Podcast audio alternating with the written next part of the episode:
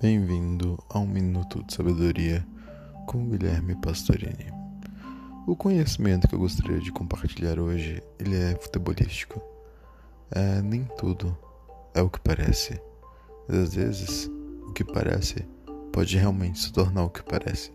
Por exemplo, no jogo Flamengo e Grêmio que estava passando no jogo hoje à tarde, é, o juiz marcou um pênalti a favor do Flamengo, onde a bola bateu na mão do jogador do Grêmio que estava se apoiando. Pela regra do futebol, não seria pênalti, porque aquela mão estava sendo utilizada para apoiar o chão e a bola bateu ali. Mas o juiz achou que era um pênalti, então marcou o pênalti, porque para ele parecia um pênalti.